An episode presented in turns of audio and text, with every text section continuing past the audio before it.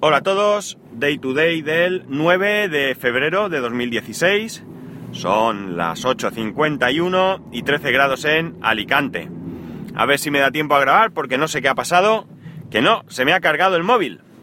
El caso es que anoche cuando lo conecté no hizo el típico ruido que hace cuando se conecta. Y esta mañana he visto que, que no se había cargado, pero vamos, como lo he mirado recién levantado, sin las gafas de cerca y demás, me ha parecido que tenía un 80 y pico por ciento de carga y eh, pues no lo he puesto a cargar porque con eso yo tengo más que suficiente, teniendo presente siempre que yo en el coche conecto el móvil a la corriente. Pero se ve que evidentemente eh, no lo he visto bien porque ahora mismo eh, me marca un 20%. No tengo ni idea qué habrá pasado. Si el cargador se habrá estropeado, el cable, si no estaba bien conectado, no tengo ni idea. Luego cuando llegue a casa haré las pertinentes pruebas para ver qué, qué ha pasado. En cambio el reloj sí que lo tengo cargado, o sea que no sé, no creo que sea cosa del enchufe. Bueno, luego tendré que verlo. Bien, ¿de qué os voy a hablar hoy? Eh, he leído por muchos sitios y, y algunas noticias me las habéis, me las ha enviado alguna que otra persona, entre ellos Tony Falcon, como siempre, allí mandándome información sobre el tema de las ventas de eh, iPhone y demás. Bien, concretamente al hecho de que han disminuido las ventas. Eh, en este caso no, pero en algunos artículos he visto artículos un tanto alarmistas.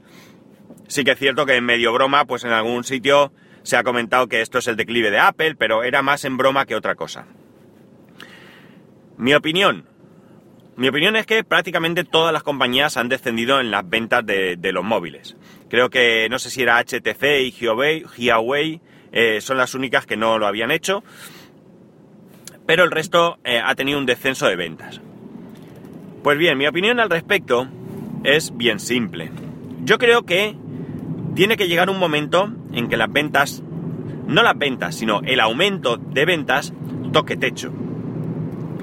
Digamos que en el momento que todo el mundo tenga un teléfono, sobre todo un teléfono de gama alta, como es un iPhone, pues eh, ya las ventas no irán creciendo. Tiene que llegar un momento en que ese crecimiento sea nulo o incluso negativo, porque esto ya se desmadra. Yo creo que personas que cambien de teléfono todos los años deben ser una minoría. Yo creo que la mayor parte de la gente, creo que después de gastarse 700, 800, 900, 1000 euros en un teléfono, que ya está bien, señores, ya está bien, pues eh, lo mantendrá algunos años. En mi caso concreto, mi, mi ciclo actual está planificado para tres años. Yo creo que cambiar de teléfono cada tres años está más que bien. Pero ya más que bien, ¿eh? Ya creo que es incluso exagerado. Eh, de hecho, mi planteamiento es el siguiente. Si a mí mi iPhone me va bien, actualmente mi iPhone 5S me va perfectamente bien, y el único problema que tengo es la batería, la duración de la batería y el espacio de almacenamiento, si yo llegado fin de año llego a comprarme el próximo iPhone y hago lo que debo, que es comprarme un iPhone con mayor almacenamiento, y entiendo que evidentemente la batería será mucho mejor que la de este móvil, quizás ese ciclo podrá verse aumentado en más de tres años. Salvo que, evidentemente, este, esta picazón eh, por cambiar de dispositivo, pues me haga cambiarlo porque pues salga algún, algún otro con alguna característica que me llame muchísimo, muchísimo la atención. En estos momentos, sinceramente, eh, del iPhone 6S, eh, perdón, lo único que me llama la atención sería el tener un poco más de pantalla. De hecho, sigo dudando entre tener el de 4,7 o el de 5,5. Me gustan las 5,5 pulgadas, pero no sé si me resultará cómodo. Por lo demás, el, hecho de tener más batería y más, almacenamiento no es una cosa que me llame la atención por novedoso, sino porque eh, me resulta necesario, nada más. Pues bien, al igual que estoy yo, pienso que la mayoría de la gente puede llegar a este punto, en el que las eh, novedades no sean tan tremendamente llamativas que hagan que alguien se lance a la piscina para cambiar de móvil cada año. Por tanto, esto significa que probablemente tanto Apple como quizás otras marcas hayan tocado techo en cuanto a crecimiento. ¿Qué es lo importante? Pues lo importante evidentemente no es que hayan llegado a tocar techo, porque estoy convencido de que si quien, quien mm, crea los planes a largo plazo lo hace bien, pues ya tendrían una previsión de que en algún momento llegarían a tocar techo. No sé, si en el mundo somos 6.000 millones de personas, es evidente que los 6.000 millones no van a tener un iPhone. Lamentablemente porque mucha gente no tiene ni para comer, mucho menos para comprarse un iPhone.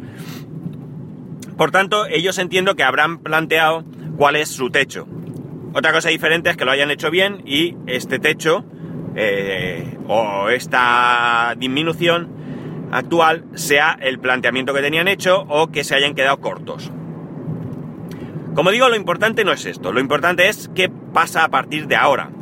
Si Apple ha vendido 75 millones de iPhone y el próximo ciclo ha vendido 50, esto sí que es llamativo, es un descenso brutal. Pero si se mantienen en un, eh, en un ratio de renovación que ellos también tengan previsto, pues es evidente que habrán logrado su objetivo. Todo esto entendiendo que su objetivo sea eh, las cifras que se estén dando actualmente. Y quien dice Apple, dice el resto de, eh, de compañías. A partir de ahora, ¿de qué se trata? Pues claro, se trata de ir rascando más mercado, pero quizá este mercado sea mucho, mucho más difícil de, de, de obtener que lo que ha sido hasta, hasta ahora. Digamos que hemos tenido una explosión, un boom, en el que apareció el primer iPhone y que durante, mm, si no recuerdo mal, que salió en el 2007, sí, creo que 2007, pues en estos 7-8 años, pues ha habido una pirámide ascendente de ventas que una vez que llega a, a su techo, entiendo que el objetivo sería como poco mantenerse en esas cifras de ventas. Es decir, fidelizar a esas personas que hemos sido eh, usuarias de, un iPhone y que seguimos estando dispuestos a cambiar.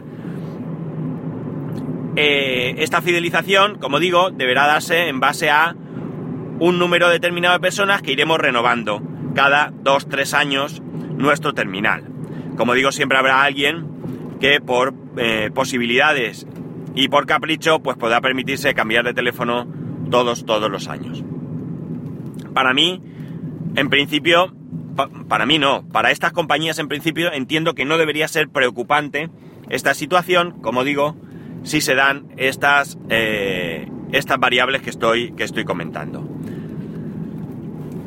Esta, estos blogs que salen gritando que es el fin de Apple, que Apple se va a arruinar, que además yo creo que, que simplemente son alarmistas y sensacionalistas.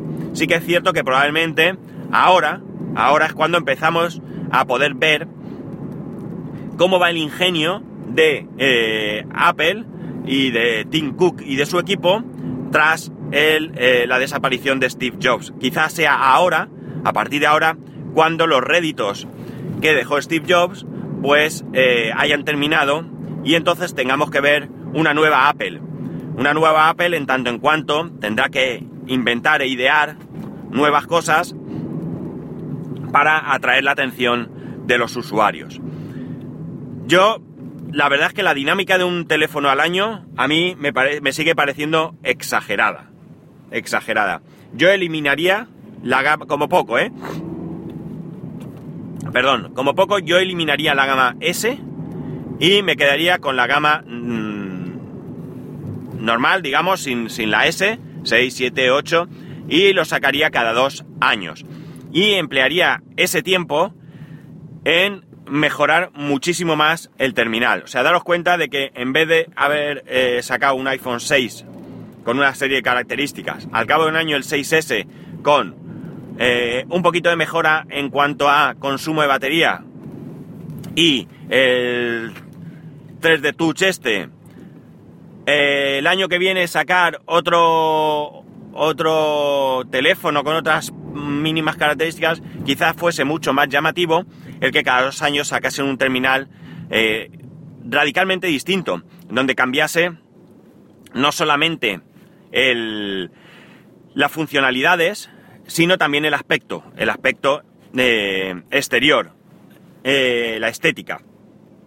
E incluso eso se podía hacer con el sistema operativo, que iOS no saliese cada año, sino que casi saliese cada dos años y que durante esos dos años tú tuvieses mm, correcciones, correcciones de errores, eh, mejoras, mm, mejoras sobre todo en el rendimiento de la batería, que además con cada actualización no arreglasen algo pero perjudicasen otra cosa, y que la nueva versión saliese cada dos años. Mucho más pulida, mucho mejor y como yo pienso que sería más, eh, más eh, llamativa para nosotros los usuarios y nos haría por tanto quizás lanzarnos o intentar al menos lanzarnos al cambio con mayor interés.